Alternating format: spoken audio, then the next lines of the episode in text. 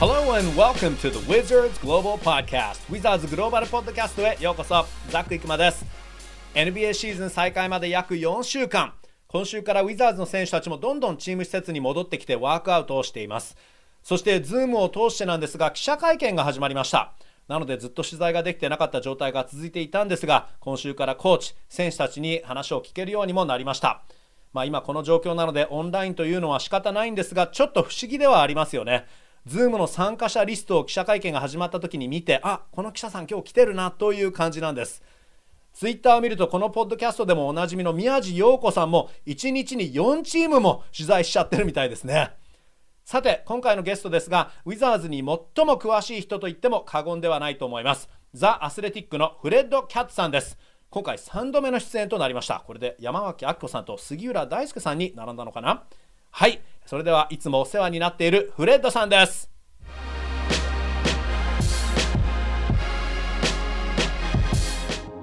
Hey, Fred, how are you? I am great. How about you? Thanks for having me on. Yeah, sure. Thanks for being on, and I'm great too. Thank you so much. So, uh, last time I saw you was March 10th. Uh, it was actually the day before the season stoppage. So, how have you been? Uh, I am exactly the same all the time. okay. I, I, I sit, sit in, inside for the most Yeah. part Yeah. and um, watch a, a blank screen where basketball used to be. Okay. Uh, I'm, I'm relatively purposeless, trying to come up with different things to write about. Uh-huh. Uh, no, I'm fine. I'm I'm, hang, I'm hanging out at home Okay. a lot and Yeah. uh, not really seeing very many people, and uh, I'm fine. I'm as well as someone can be okay. in in these times. Okay. Okay. Good, good, good. Um, あのフレッドさんに最後お会いしたのが、えー3月の10日だったんですけどね、ワシントン DC で。えーまあ、お元気でしたかという質問に対して、えー僕はいつも同じですと、えーずっと室内でこもって過ごしているよと。あのあとは普段だったらね、えー NBA の試合が放送されている、えー空のスクリーンをひたすら見て、えーまあ、退屈をしのぎながら、えーまあ、記事はそれでもたくさんかけていると、えーそしてあまり人には会っていない。だけど元気だよということですね。So the season restart uh, coming up at the end of the month. Uh, first of all, all of our media availabilities are happening online.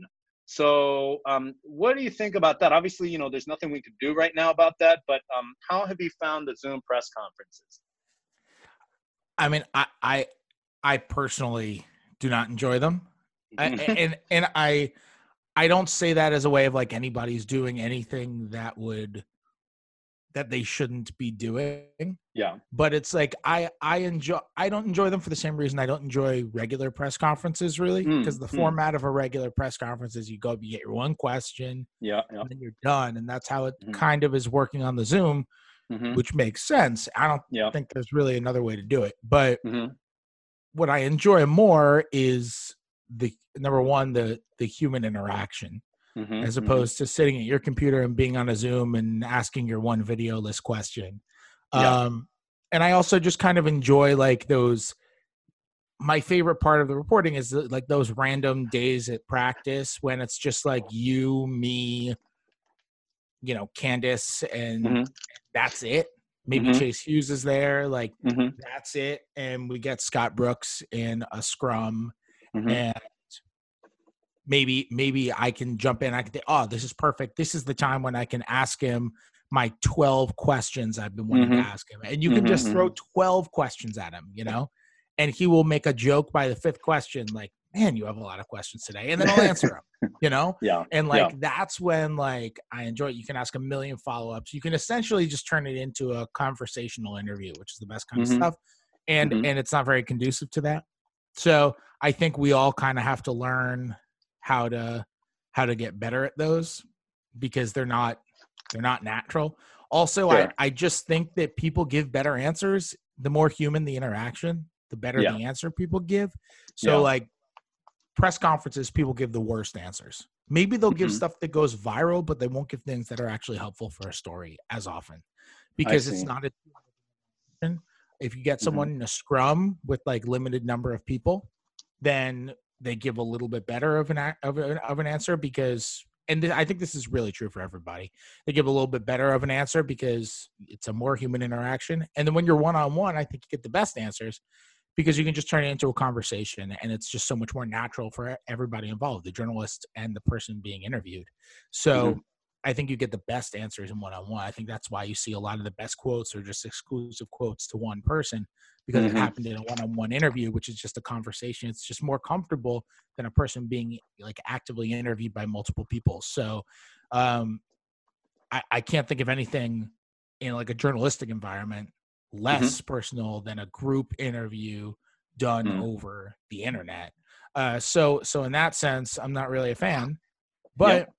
It's nice to be able to talk to somebody, and it's nice yep. to be able to have somebody uh, something to write about, and it's nice the guys are helping us out by talking to us. So, uh, mm-hmm. so I appreciate that. I'm just in, I'm just in, I just miss people, man. I just yeah, yeah. I hear you. Uh, it was tough actually. I realized um, on the last press conference call with Scott Brooks how much I missed talking to him actually. So uh, I miss people, but I miss Scott.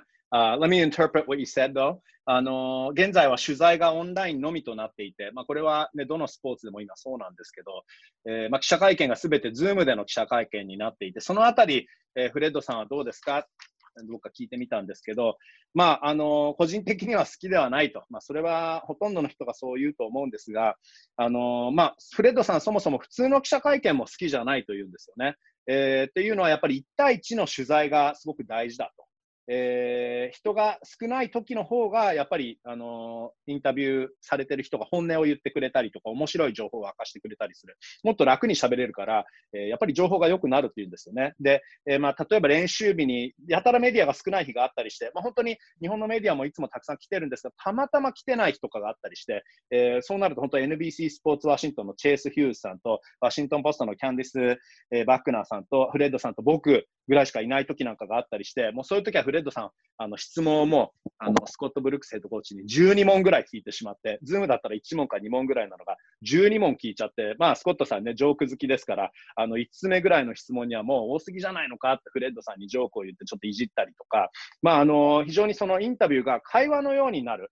え、それがやっぱりあの、ズームだとできないというんですよね。で、やっぱり自然ではない。そういう意味で答えもきつくなりますし、え、取材としてはやっぱり質が良くなくなるということなので、まあ、その本当は1対1の時が一番いいわけだし、あとは特に1対1だと、一番そのなんていうんですかね、スクープというか、もう本当に、あ、すごいいいコメントだなっていうのは、大体やっぱりその1対1の時に起きることだから、そういうスクープ的な、独占的に、えー、いいコメントがもらえることもないから、そこもちょっと惜しいなというふうに言っていて、まあ、ただ今の状況だとももちろん難しいですし、あの、もちろんそして、これ最近、こう、あの、ずっと記者会見とかいうものがなかったわけですから、もう、あの、とりあえず今ね、取材ができるだけでも我々はラッキーだということなので、まあ、あの、これはネタになるし、えー、まあ僕は本当に人に会いたかったし、人と話をしたかったんだよねってずっと自粛していて、ちょっと孤立状態で人に話すことさえできてなかったから、それができるだけでも嬉しいけどねって言っていました。Um, also during the zoom interviews because i know that we can't see each other's faces just whoever's being interviewed right but mm-hmm. um, is it just me or does it always sound like when you're asking your question you're eating something wait me specifically yeah it does i'm like is fred chopping on something I was eating something. what, what were you eating?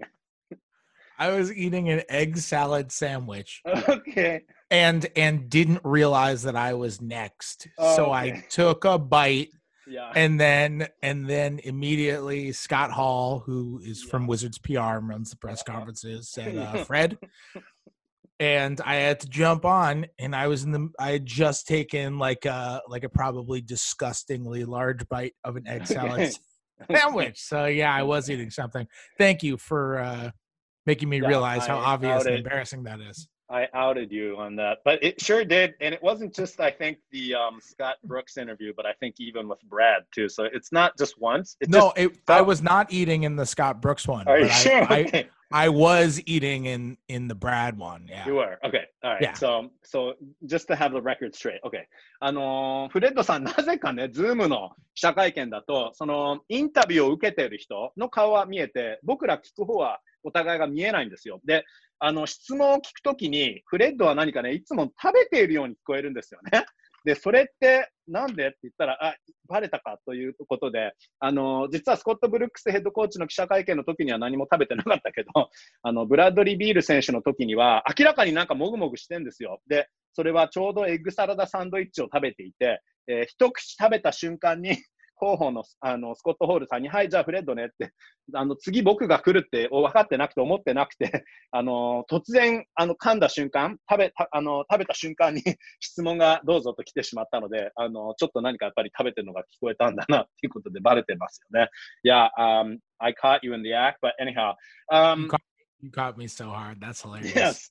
Yeah. Um, but hey, an egg salad sandwich, that's a good choice. And um, today. it was lunchtime. Uh, yes, yeah, you're right. It's lunchtime for you. And for me, it's at like, you know, in the early hours, like, you know, 1 a.m. or 2 a.m. in Japan. But anyhow, so um, Bradley Beal uh, in his press conference uh, addressed Davis Bertans' absence from Orlando. But um, Brad himself mentioned that he may not participate, or at least that he hasn't decided.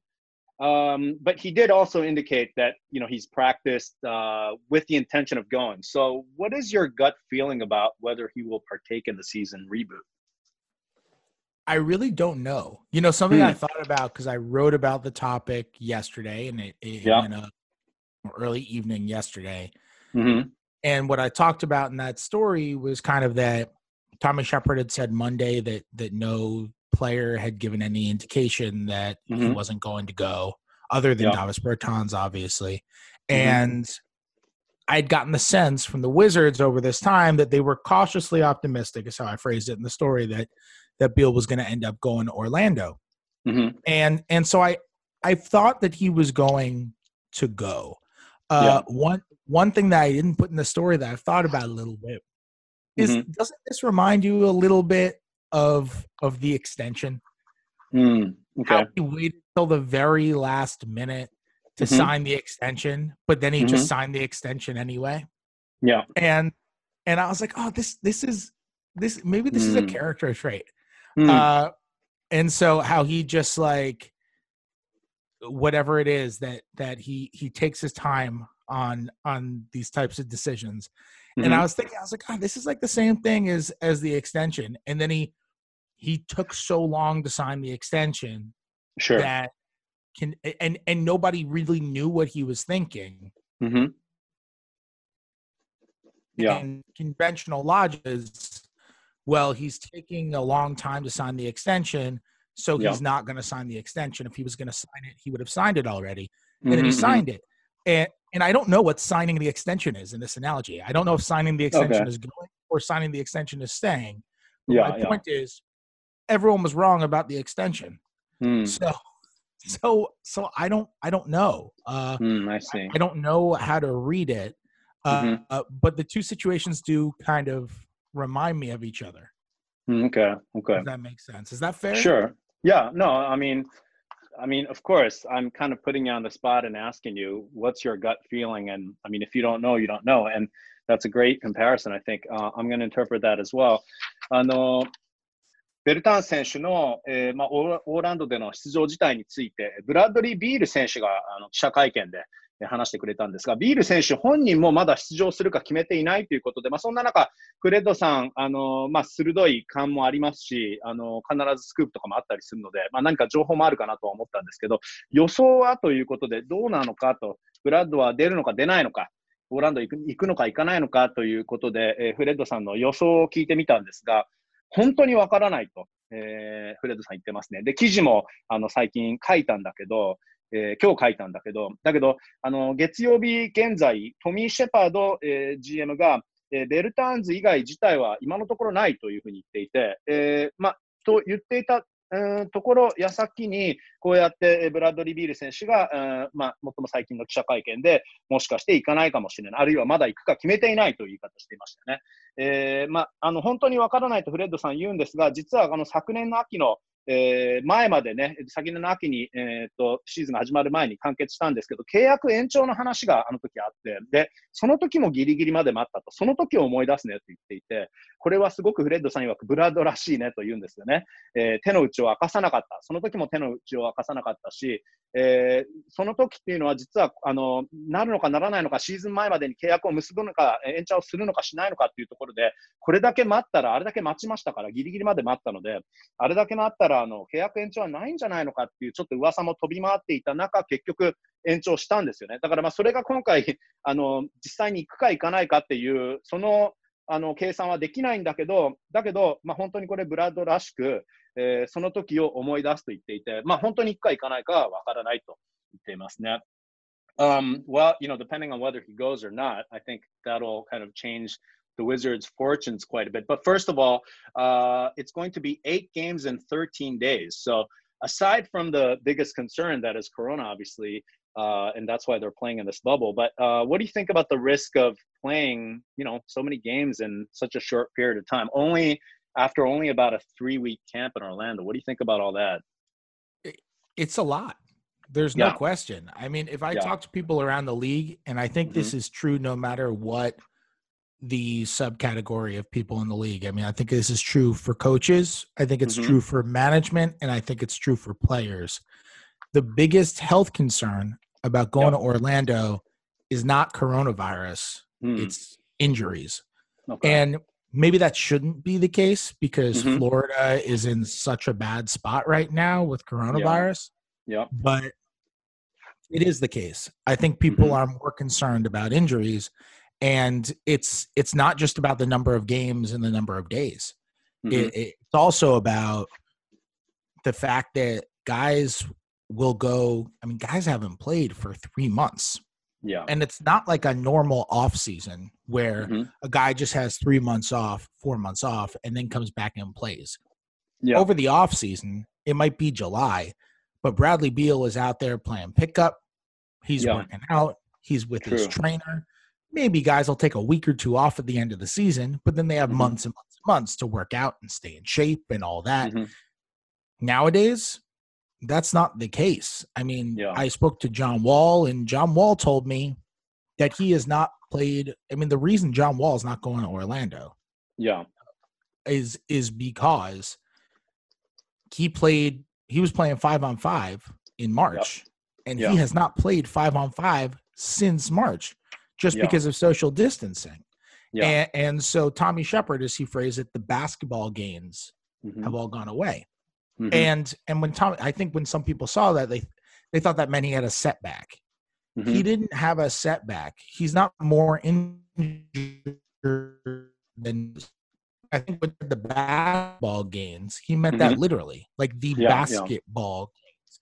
All the yeah. stuff he was doing that was basketball related, they're gone because it's mm-hmm. been three months, four months mm-hmm. since the last time he played five on five, and you need to be able to recapture that and, yeah. and and I know that's something that that Beal is nervous about also, and a big reason why he's uh, considering not going to Orlando because he's worried about injury and not having enough time to to ramp up, not enough time to get into actual competitive basketball shape.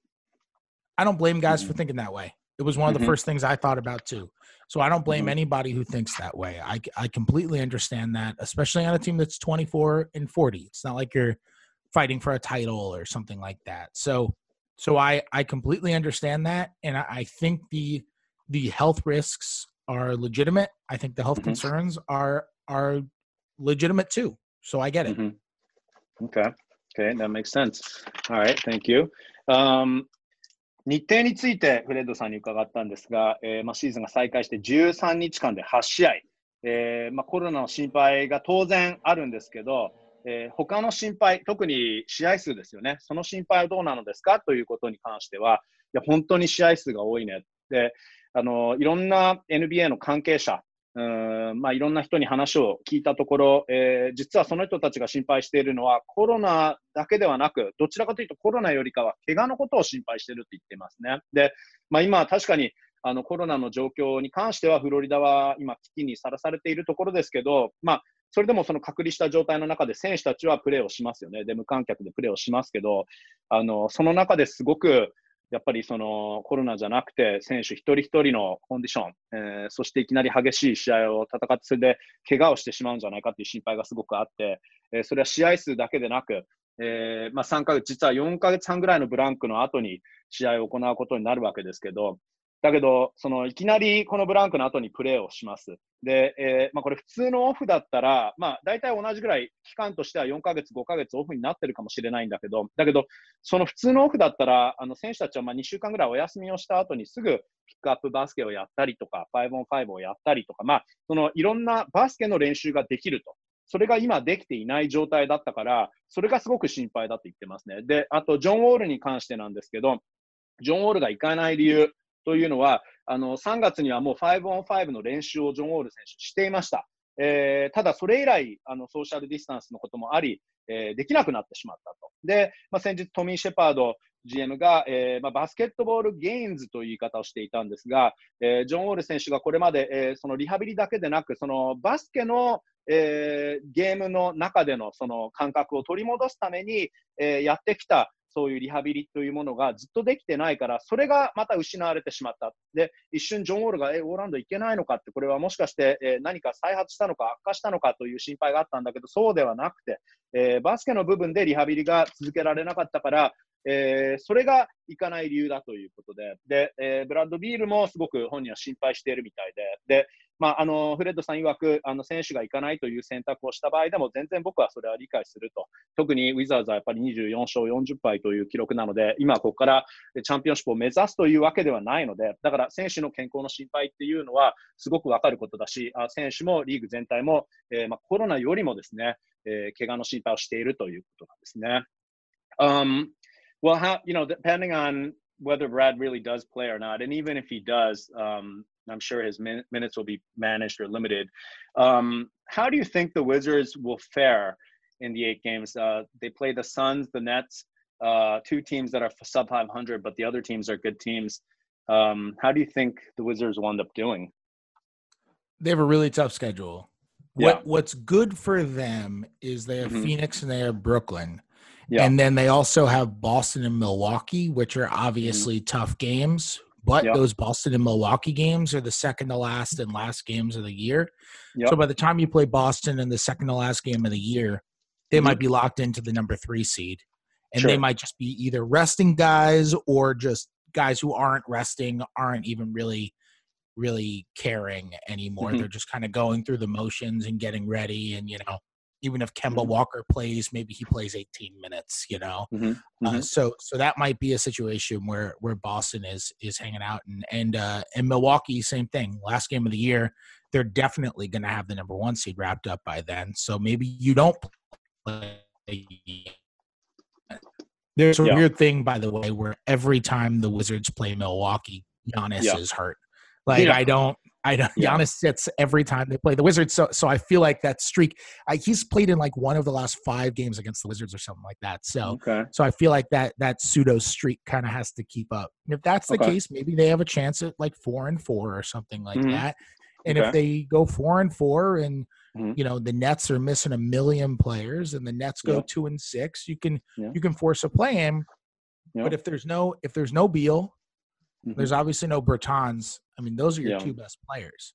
Yeah. Uh, I don't really know how you get to four and four without those two guys because in okay. order to do it, it's a really tough schedule. You need Bradley Beal sure. to play like Bradley Beal, mm-hmm. which is plausible because he's Bradley Beal. But if if you don't have if you don't have him and mm-hmm. and your offense is essentially led by uh Ish Smith and a bunch of rookies and 20 year olds Mm-hmm. I, don't I don't know if uh, I I don't I don't know if that's going to get you there. So mm-hmm. Mm-hmm. so I think it really just depends on if Beal plays or not. Okay. Okay. Eh, えー、まあ、ベルタン選手欠場で、まあ、もしビール選手も欠場となってしまうと、えー、結構厳しい戦いぶりになるとは思うんですが、えーまあ、ビール選手がいた場合、まあ、いなかった場合も両方ちょっと計算して、えー、ちょっと予想してもらったんですが、ウィザーズは、えー、残りシーズンの8試合、どんな戦いを見せてくれるんですか？というところで、ズバリ、フレッドさんが教えてくれたんですが、えー、やっぱり、ね、すごくタフなスケジュールだと言っていますよね。えー、サンズ、ネッツ、あとはペイサーズ、シクサーズ、ペリカンズ、サンダー、バックス、セルティックスと、えー、まあ、5割以下、勝率5割以下のチームはサンズとネッツだけですよね。まあ、ただそこは、えー、助かったとフレッドさんも言っています。で、あと実はスケジュールの一番最後2試合、えー、バックス戦と、えー、セルティックス戦ですね。えー、そうですね、えー、に関しては、えー、ひょっとしてこの最後2試合というところで、え、その時点でもうすでにボストンは第3シードが決まっていて、ミルウォーキーは第1シードが決まっているかもと。えー、もしそうだとすると、その2チームは主力が欠場するかもしれないウィザーズ戦。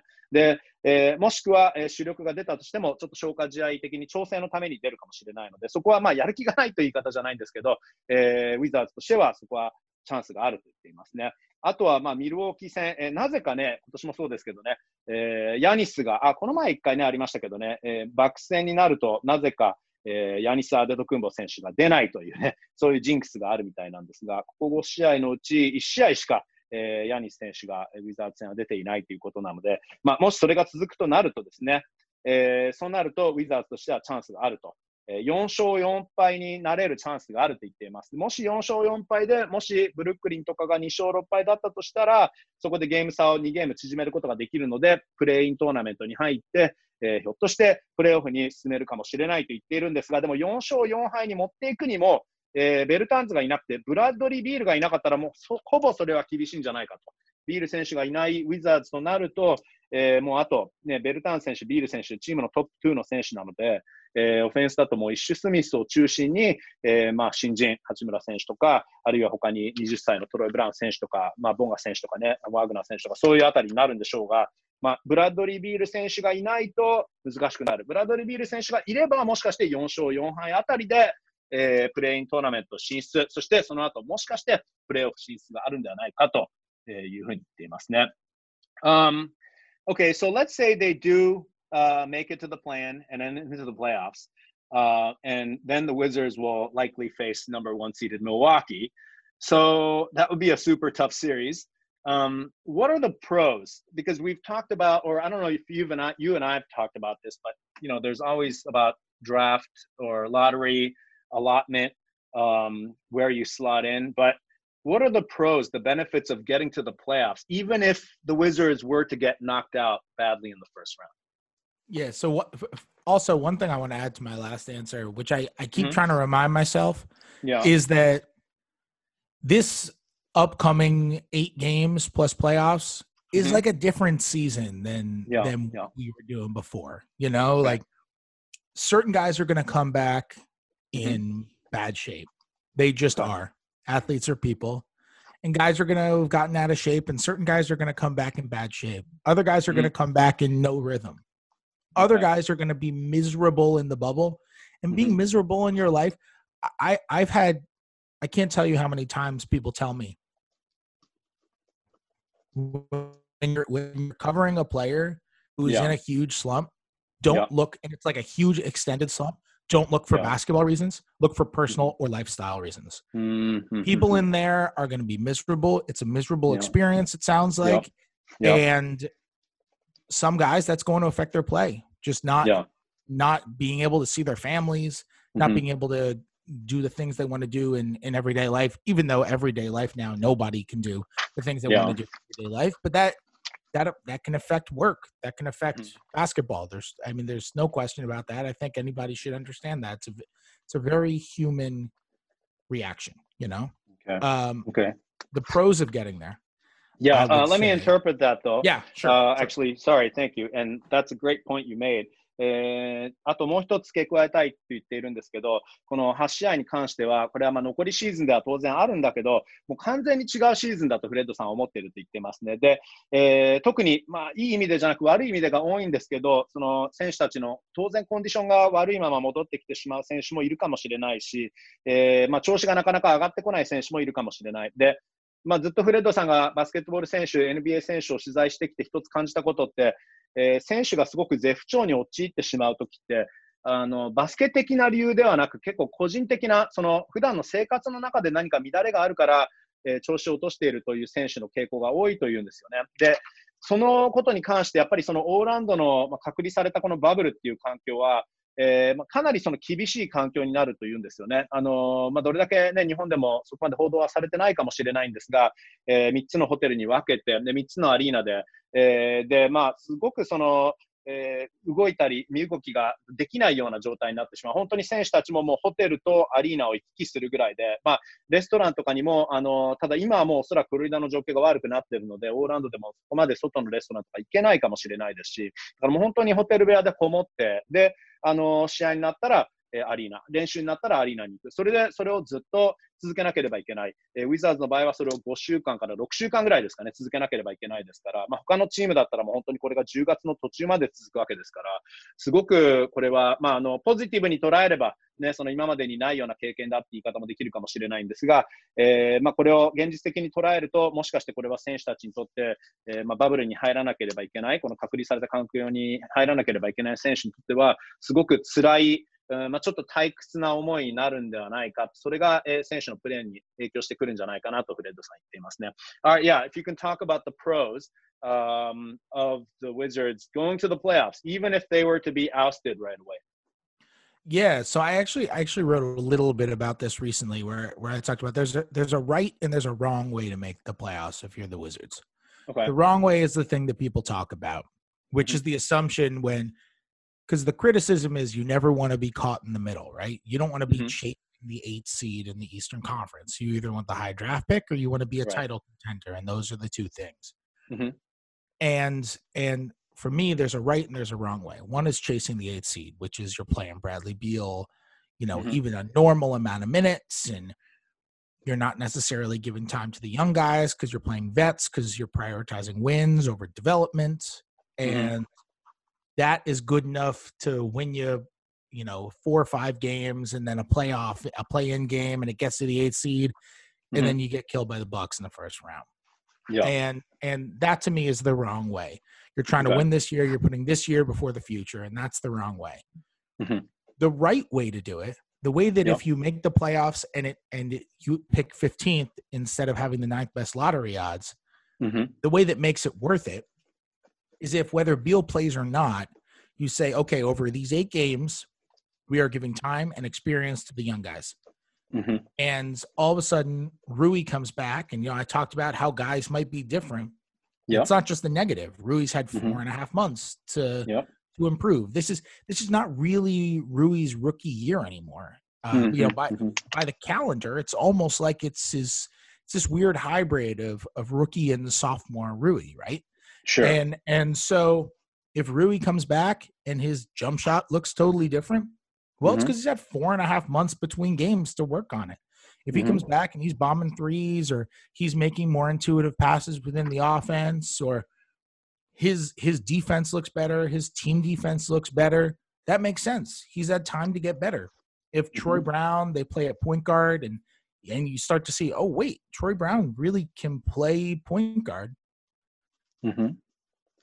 Makes sense. Slowed down for him. You're you're really kind of getting year three, Troy Brown, not necessarily year two, Troy Brown. Like if if Bonga comes back and he's stronger, same thing. If Wagner looks a year better, if Thomas Bryant looks a year better, like all these young guys, Garrison Matthews, and the young guys get better, and all of a sudden you're winning games not because Bradley Beal is throwing you on his back, but you win four out of the eight or five out of the eight because Rui goes for 29 one night and has six assists, which is a thing that he never would have done last year. And because Troy Brown is just filling the stat sheet, or because Thomas Bryant's defense got notably better because he's a better rebounder now and he's boxing guys out because he added some strength and he's stronger. And there are a million reasons, but if any and all of them are just generally the young guys got better, mm-hmm. that's a good thing because ultimately, I think any team we we talk so much about draft positioning mm-hmm. because there's hope there.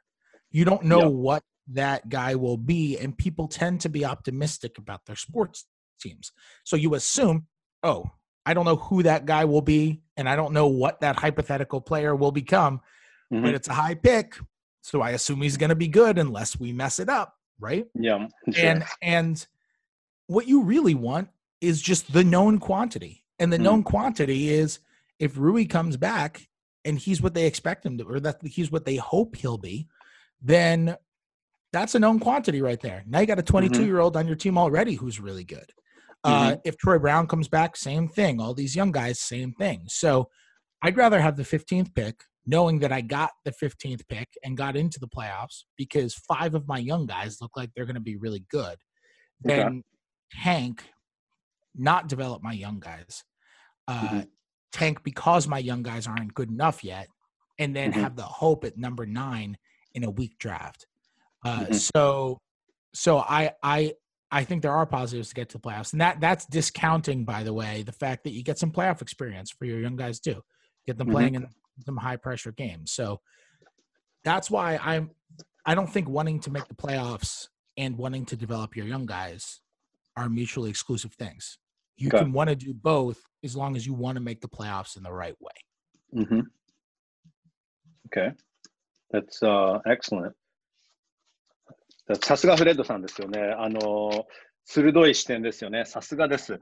えーまあ、その、シーズン、えーこれ再開して、そして、えーチームがそのプレーオフに進めて、えー結局、えーミルウォーキーバックス、第一シードのバックスに、えーまあ、負けてしまう、プレーオフの第一ラウンドにコテンパンに、えー負けてしまう可能性があるわけですよね。それでもメリットがあるのかということなんですが、えー十分メリットがあるというんですよね。えーっていうのはやはり心配なのが、プレーオフに入ってしまうと、えーまあ、ドラフトのロッタリーにも入れなくなってしまい、えーまあ、あの全体15位指名あたりになるっていう可能性が高いんですよね。えーもし、えーチームがプレーオフに進まな進まなければ、えーまあ、とりあえず今、ロックインされているところで、えー9番目に、えーまあ、ドラフトロッテリーでは9番目に、えオッズがいいという、そういう状態なんですけど、あのまあ、それでもウィザーズがプレーオフに進む何のメリットがあるかということで、えまあ、あのいいプレーオフの進み方と悪い進み方があると。これも最近記事を書いてそういうテーマだったんだけど、とフレッドさん言ってるんですけど、えーダメなパターン、プレーオフに進むんだけど、ダメなパターンというのは、えもしブラッドリー・ビール選手、えベテランに頼りすぎて、えーそれで第8シードに滑り込んだら、それはダメだって言うんですよね。えー目先を見すぎた戦い方で第8シードにたどり着いても何もメリットはないっていうんですよね。えーどういうメリット、あとちなみに何が一番あの NBA で理想かというと、もちろん、えー第1シードとか、えー高いシードでプレーオフに入るか、あるいはもう完全にあの、まあ、ステシーズンと言ったらいけないかもしれないんですが、あまり良くない、不甲斐ないシーズンで、えーまあ、ハイピックドラフトで、えー高い位置でドラフトができれば、それに、それもやっぱり理想的だというんですが、今はまあちょっとどっちつかずになるのが難しいんです。あの、ちょっと微妙で、そこが心配だというところなんですが、もしプレーオフに入った場合は、えー今も言いましたけど、ドラフトロッタリーで、えー9番目にオッズがいい、えー位置から、えードラフトで15番目に下がってしまう。えーだけど、それでもメリットがあるのかというところで、これはまあ第1ラウンドですぐ敗退したとしても、どういうメリットがあるかっていうのは、もし若い選手がこの滑り込んだとしても、チームが第8シードに滑り込んだとしても、若い選手、八村選手とか、えー他の若手が、えーここで活躍して、そしてチームをプレーオフに導けば、それは全然話が違うというんですよね。えー八村選手もこの、まあ、オフっていうのがね、4.5ヶ月ぐらいですかね、4ヶ月半ぐらいになるから、八村選手もフレッドさん曰く、まあ、1.5年目というふうに見た方がいいのかなって言ってるんですけど、もしその時に本当にジャンプショットが改造されたりしていて、ジャンプショットが良くなっていて、チームディフェンスも良くなっていて、で、例えば他にトロイ・ブラウン・ジュニア選手がポイントガードで使われてみたり、まあそれもね、ポイントガードも結構できるトロイ・ブラウン選手コンボガードですから、もし、えポイントガードで活躍をしたとする、もし、えーイサック・ボンガ選手が活躍する、ワグナー選手が伸びる、えートーマス・ブライアント選手が肉体改造しましたけど活躍したとする、ギャリソン・マシュー選手が、えマシューズ選手が活躍したとする、それで勝てれば、えーチームはこれはいい形で第8シードに入れるんじゃないかって言い方をするんですね。ブラッドが1人でチームを引っ張っていくのではなく、その若手ですよね。えートーマス・ブライアント選手がディフェンスで頑張って、えーまあ、他の選手も若手の選手が頑張って、第8シードに入れるとなると、何が、なぜそれがいいかというと、えーまあ、今回のドラフトっていうのはあまり有望のプロスペクトがいないとフレッドさん言うんですが、そんな中で、えーまあ、15番目の選手と、9番目の選手だったらそんなに変わらないんじゃないかと。さらに、えーまあ、人はね、あのドラフトに関すると楽観的になるけど、本当に9番目に選ばれた選手が上手い選手になるのかっていうのも保証されてないし、15番目に選ばれた選手も、え活躍できるか分からない。それも保証されてない。どちらかというと、今いる選手はどんな選手か分かっているので、今いる選手で底上げができれば、それが一番このチームにとってはいいことだと言っているので、だから、まあ、もしかしてね、これシーズン再開して、えーじゃあタンキングしちゃえという場合、えー、これで第9シードというか、その、えー、ドラフトロッタリーで9番目でいいじゃないかって言うんではなくて、やっぱりこの15番目になったとしても、若手がチームをプレーオフに導いてくれればそれに越したことはない。プラス、プレーオフの経験も選手一人一人が積めるということなので、えー、まあ、フレッドさん曰くプレーオフ進出と育成っていうのは両方同時にできなくないことなので、えー、ぜひそこを目指してほしいと言っていますね。Um, who will fill the minutes that Davis Bertans leaves behind, by the way? Uh, Rui's, the one number four, but who else will be playing the number four position, you think?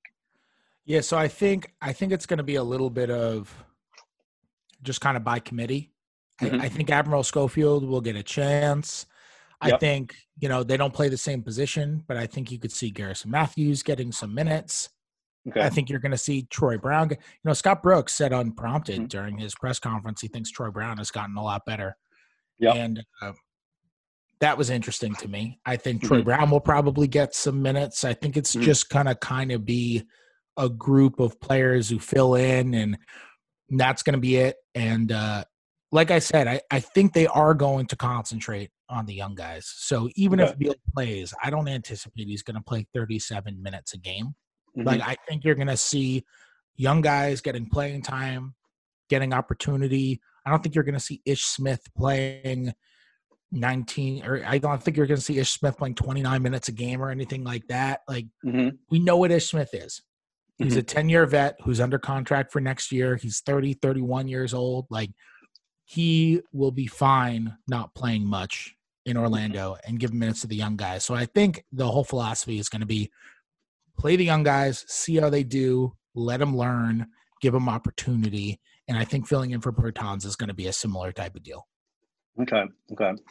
あのまず、まあ、ベルタンス選手不在で、えー、その4番のポジションは八村選手以外に誰が埋めるのかというところで、えー、それはまあコミュニティ的、いろんな選手を、えー、使い使ってみるんじゃないかと、入れ替えて使うんじゃないかという言い方をしていた、まあ、八村選手以外に、えーまあ、確かにね、スコフィールド選手の名前もトミー・シェパード GM の記者会見で上がってきましたけど、えーまあ、あとはそのポジションはそこまで4番っていうところにこだわらずということなんでしょうけど、えー、ガリソンガリソン・マーシュー選手とかトロイ・ブラウン選手とかも、えー、そのポジションで使われるんじゃないかということで、まあ、とにかくこの8試合っていうのはやっぱりそのなんだかんだブラッドリー・ビール選手がいたとしても若手育成にえー、やっぱり力を入れる時間、あの、期間になるということなので、ビール選手の1試合平均、その37分は絶対ないだろうし、えー、イッシュ・スミス選手に関しても、その29分は絶対ないだろうし、えー、まあ、その、なんとにかく若手にどんどんプレーさせて、それで経験を積ませるんではないかというふうに言っていますね。Um, let's talk about Rui a little bit. Um, Oh, also, just one sec. Let me just finish、uh, interpreting one more thing. あの、ちょっとトロイ・ブラウン選手に関してなんですけど、実はまあこれ、えー、フレッドさんもツイッターで、えー、先日つぶやいていたんですけど、確かにあの、スコット・ブルックスヘッドコーチが、記者会見の中で、全然トロイ・ブラウンと関係ない質問を聞かれて、まあ、いろんな話をしている中で、突然トロイ・ブラウンの名前が上がってきて、えー、トロイ・ブラウンがすごく今状態がいいんだよね、というふうに、上達したんだよね、というふうに、えー、スコット・ブルックスヘッドコーチがおっしゃっていたので、えー、まあ、フレッドさんはちょっとそこを要チェックだというふうに言っていますね。Um, how about Rui? I know that you earlier just talked about maybe he'll have a better jump shot, uh, maybe play better team defense. Um, one thing that I mean, the coaches and actually a lot of the sort of the pundits are always talking about Rui uh, shooting more threes. So, I mean, do you think you will actually end up seeing that, or I mean, or at least in the games that we've seen, sometimes if he misses the first two, he may just shut down the threes for the rest of the game. But do you think he'll just he's just going to keep popping the threes? I don't know. I don't know yet. One thing that I will say is I think Rui shooting threes is is a little overrated. And what I mean okay. by that is I, okay. I, I don't think it's the most important thing that I'll be mm. looking at okay. when he comes back. And and I think for the average person that is the number one thing they'll look at. Yeah. And I don't necessarily agree with that. To me, I actually think the passing is more important than the shooting. Okay. Because I think I think the passing, when I talk about passing, I don't necessarily mean getting assists and that kind of stuff. I yep. kind of just mean his reads within an offense he kind of mm-hmm. predetermines what he's going to do. Mm. Once you watch him enough, and I know you know this as well as I do, mm-hmm. you can watch him and you can almost if if if you and I had the ability to pause time in real life, yeah. I think we'd be able to pause at a certain moment and say, okay, he's going one dribble and then pulling up from 18 feet. or Mm-hmm. okay, he's just going to give up the ball at the top of the key. And Yeah. those are pretty much the only two options for what he does anyway. But I Mm-hmm. think you can read that pretty well. I think he gives it away. And I think it's because he predetermines what he's going to do as Mm. opposed to reading and reacting. And I think his passing is is indicative of that trait, which is Okay. okay for now, by the way, because he's a rookie. It's okay for a rookie to be like that. He has to learn the speed of the game and all those sorts of things. If he never gets better at it, Mhm. reading the game and reacting to the game, it, that's a problem. Okay. And so, what I want to see is not necessarily does he come back and all of a sudden is he a five, four, five assist a game guy? That's not Mhm. realistic. It's not fair. And it's not necessarily what he needs to be in order to become a better offensive player. What I Mhm. think he needs to be is to be able to see, oh, okay, this guy in the corner is open. I'm swinging it to him. hmm Or, oh, okay, instead of just like, I tried this and it didn't work and I'm just going to toss it to my point guard at the top of the key with 11 seconds left on the shot clock.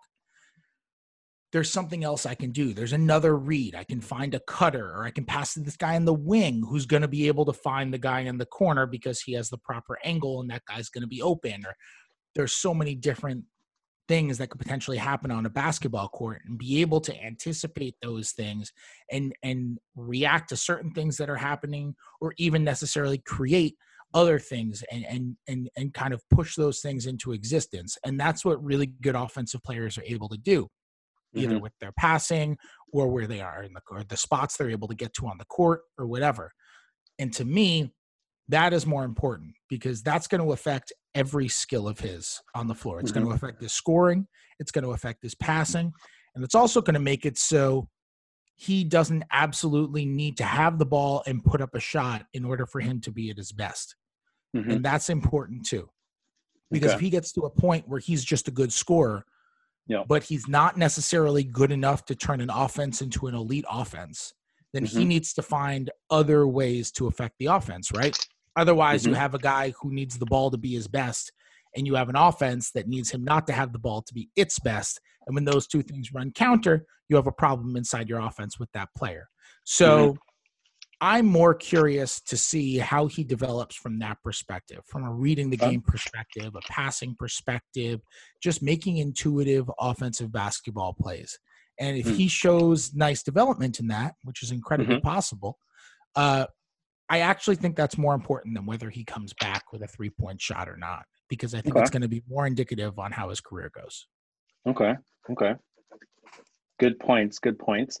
And uh, the average person asking about the three pointers was me. So, uh, and I'll own up to that, and that's fine. Well, well, Um, I'm not. it- I'm not calling you average. I- I, am I- just saying that is that is the median opinion. That's what yeah. that's okay, what everybody okay. says. Okay. And uh, and Not and the yeah. Okay.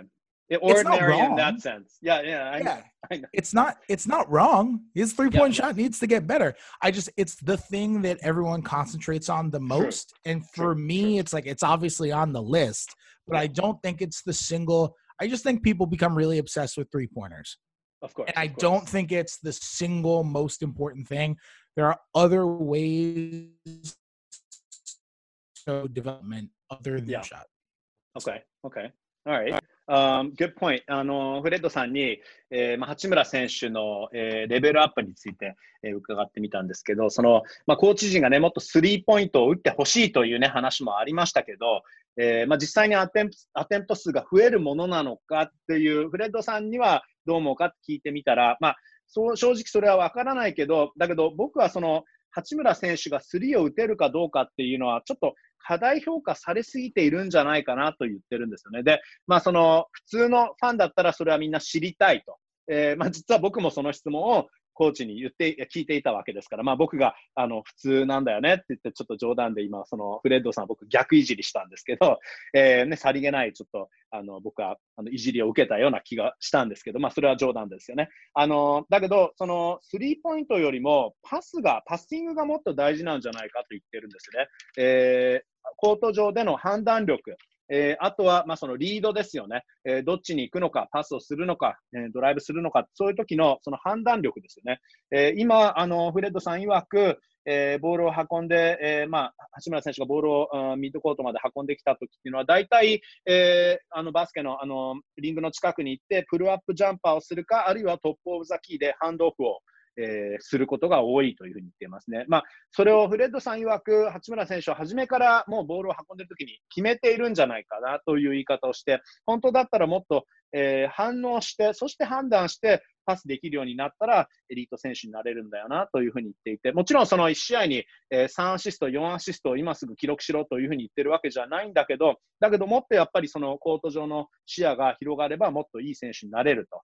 えー、まあ、そういうふうに言ってるんですよね。今だとやっぱりちょっとバタバタしたときは、あのショットクロックがどんどんあの刻んできたときには、ちょっとポイントガードにもう一回、えい、出しちゃえっていうところもあったりするのが、本当だったらもっと冷静にコートが見られれば、もちろんね、ルーキーなので、それは今、それを求めるのは難しいけど、例えばあのカットしている選手も見えてきたりしたら、本当はもっと簡単にいいパスを通して、えー、簡単に得点できるはずなので、まあ、そのもっとこれ2年目、3年目になっていく間に、えどんどん予測して、そして反応してプレーできるようになれれば、え、オフェンスが非常に優秀な選手になれるんじゃないかと。そして、まあ、その完全にもうそのナンバーワンエーススコアラーとしてチームに貢献できる、そもそもそういう選手になれるんであれば、あのパスはそんなに大事じゃないかもしれないけど、でもそうでないことだってあるわけだから、そうじゃない場合はやっぱりもっと優秀なパスターになって、えー、反応するようになって、えー、判断力が良くなれば、えキャリアにとっては、このスリーを打てるよりかは、このパスがうまく出せるか、えー、うまく判断できるかっていうことの方がもっとキャリアの今後にとって大きいんじゃないかなというふうに言っています。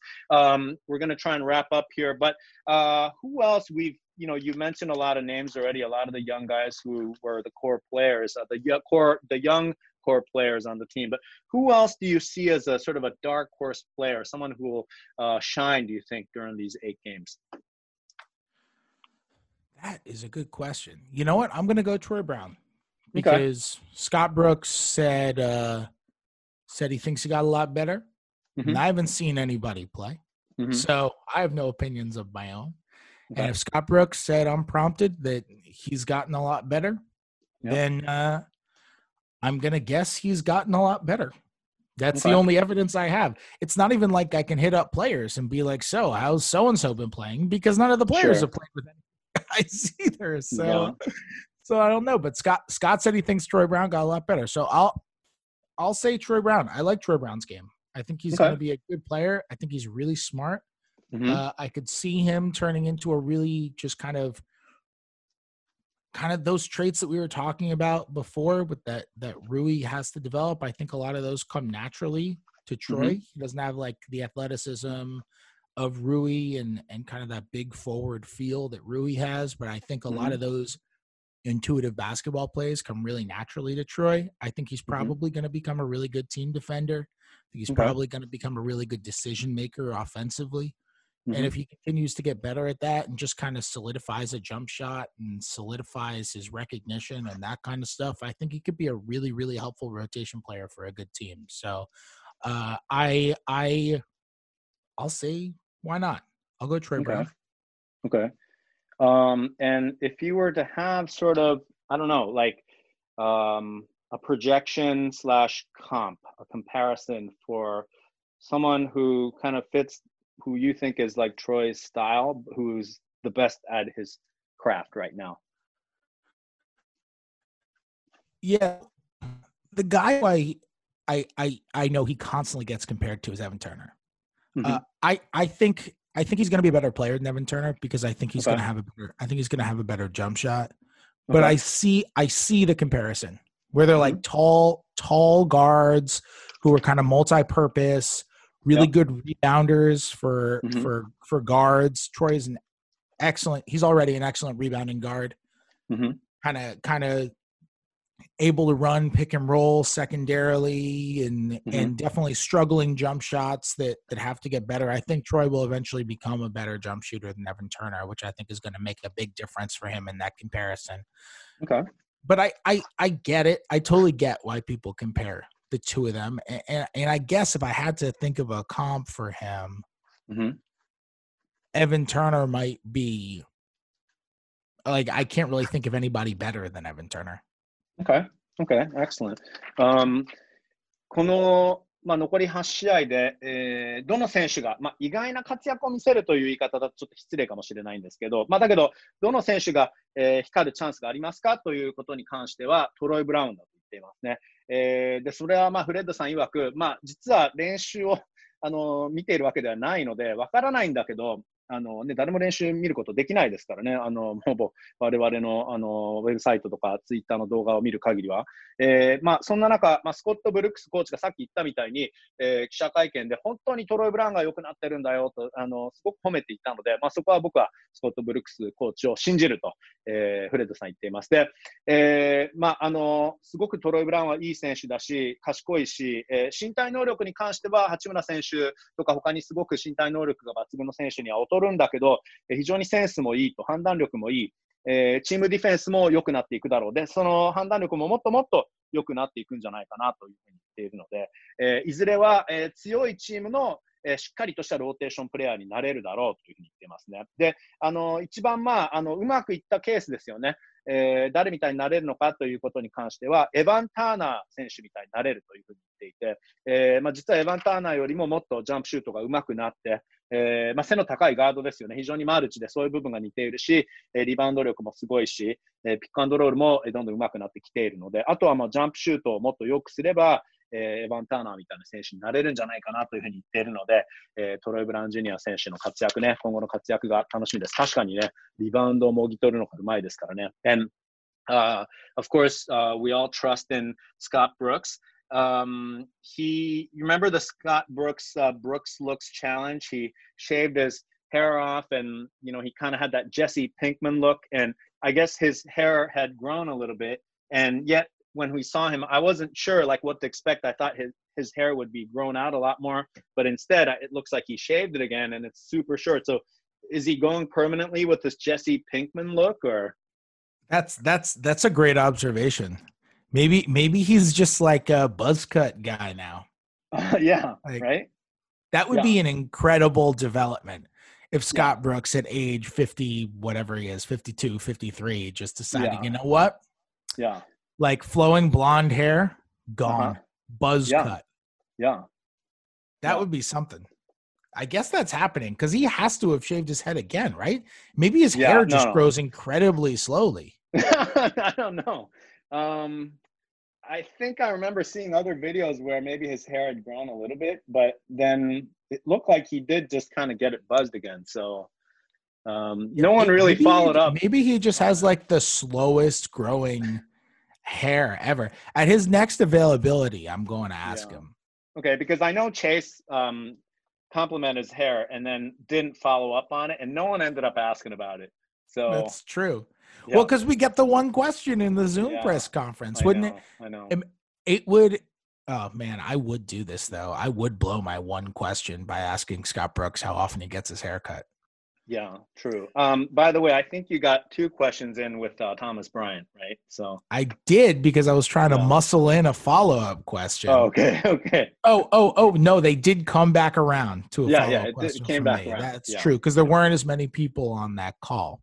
yeah but it's yeah. not it's not organic you know it's like no, normally you I can know. turn it into like the guys looking at you like we're in a scrum after practice right true like true thomas bryant will be looking at me and i'll be like ask him a question and then i want yeah. to like rush in a question it's just like we're talking and everybody else knows the deal and i my question and it goes to you and you have a mm. question you have a follow-up question you ask your question like it's yeah. it's the way it goes and uh and with this, it's like I had my question, but then I had to come back around. I had to say my name again and be like, Fred, you have another question. And uh, it's just, it's not an organic way to interact with other people. But, you know, right. Right. this uh, this entire time in American history is not an organic way to to interact with with for sure people. I mean, we can't leave our homes and we can't see people. I'm not arguing there's a better way to do this, by the way. Right. No, I'm, i know uh, that yeah, this beef that you have on the Zoom press conference is not at all. And you know, I um, applaud you for not asking um, Thomas Bryant saying uh, Fred Katz, the athletic, hey Fred. Uh, so you did say hey TB, I think. Full yeah. circle.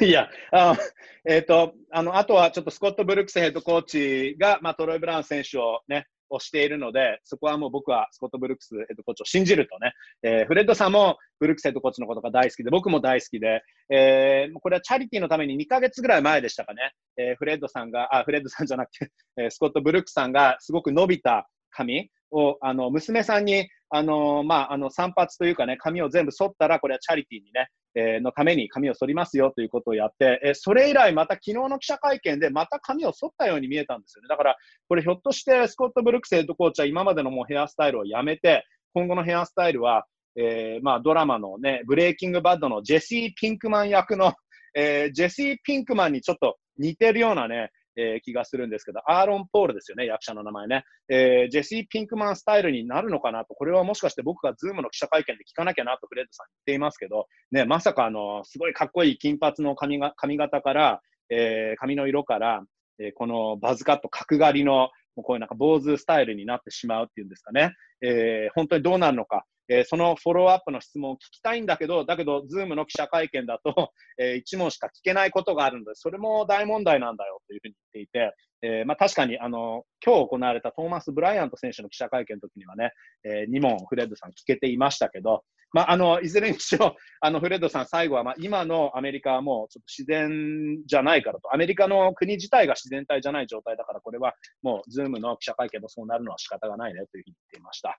Um, I just right now, I think tried to mention um, Thomas Bryant's name, uh, and then, or no, Scott Brooks's name, and then said Fred. So I'm calling everyone Fred now too. So, all right. Um, hey, um, Fred, thank you so much uh, for your time. And are you going to Orlando or no?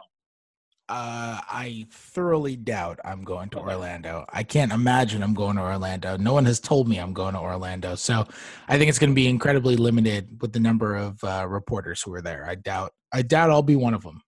Okay.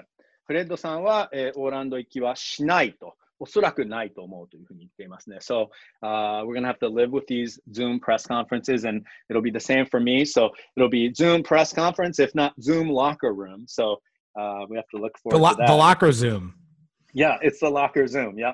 えっと、引き続きオーランドのバブルに入らない人、フレッドさんもオーランドに行かないということです。行かないと思うと言っていますけど、えー、まあ、ズーム記者会見、もしくはズームロッカールームという形で、えー、試合後、えー、選手たちのインタビューをする形になりますので、僕もまあ、あのずっとインターネット上ではね、フレッドさんにお会いすることができますので、I will hopefully things improve and uh, maybe next summer. I mean, first, uh, hopefully in the winter, I will see you back in Washington, D.C., but then uh, next summer, hopefully you can make it out to Japan.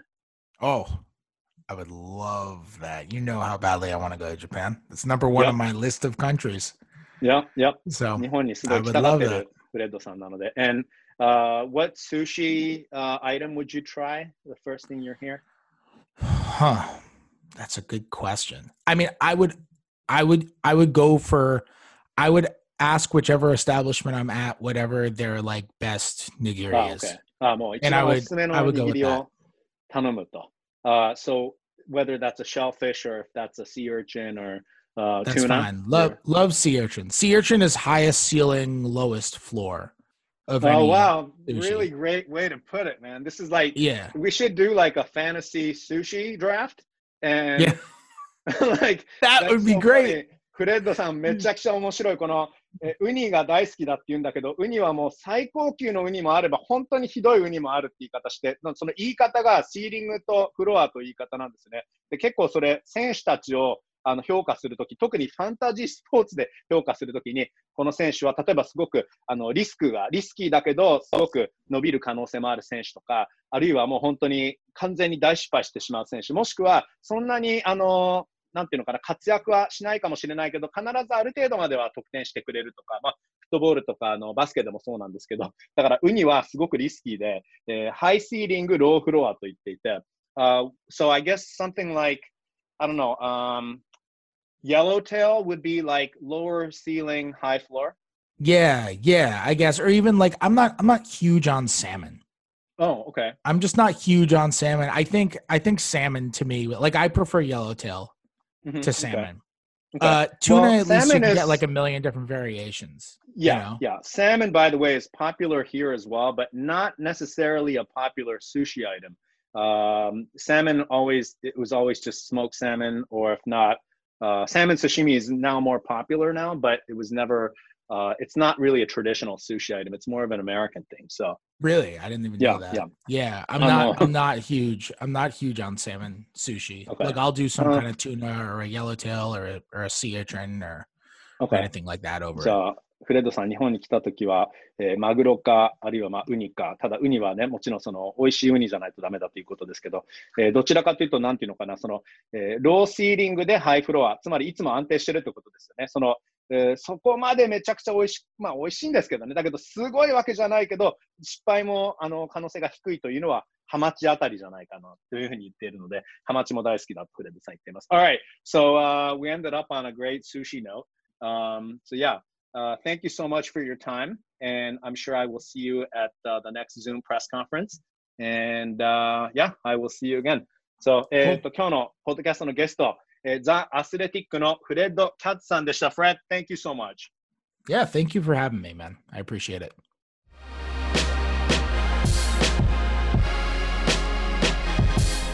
はい、えー、というフレッドさんでした。いやさすが見るところが違いますよね。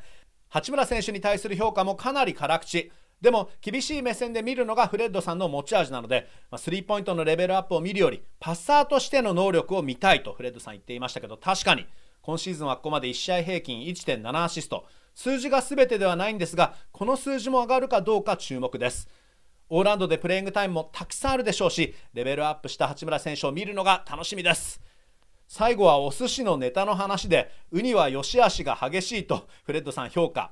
ローフロアでハイシーリングだというふうに言っていましたけどこれってファンタジースポーツの例えですよね。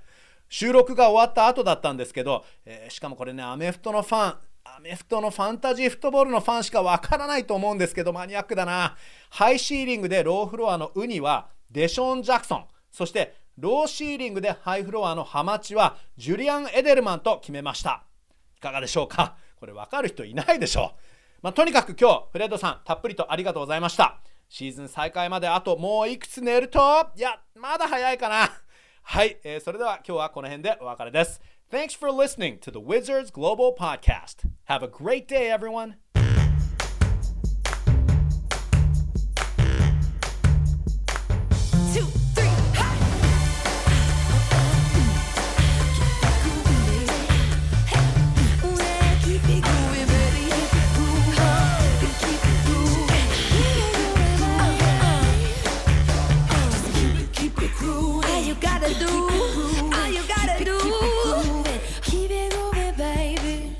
Keep it grooving.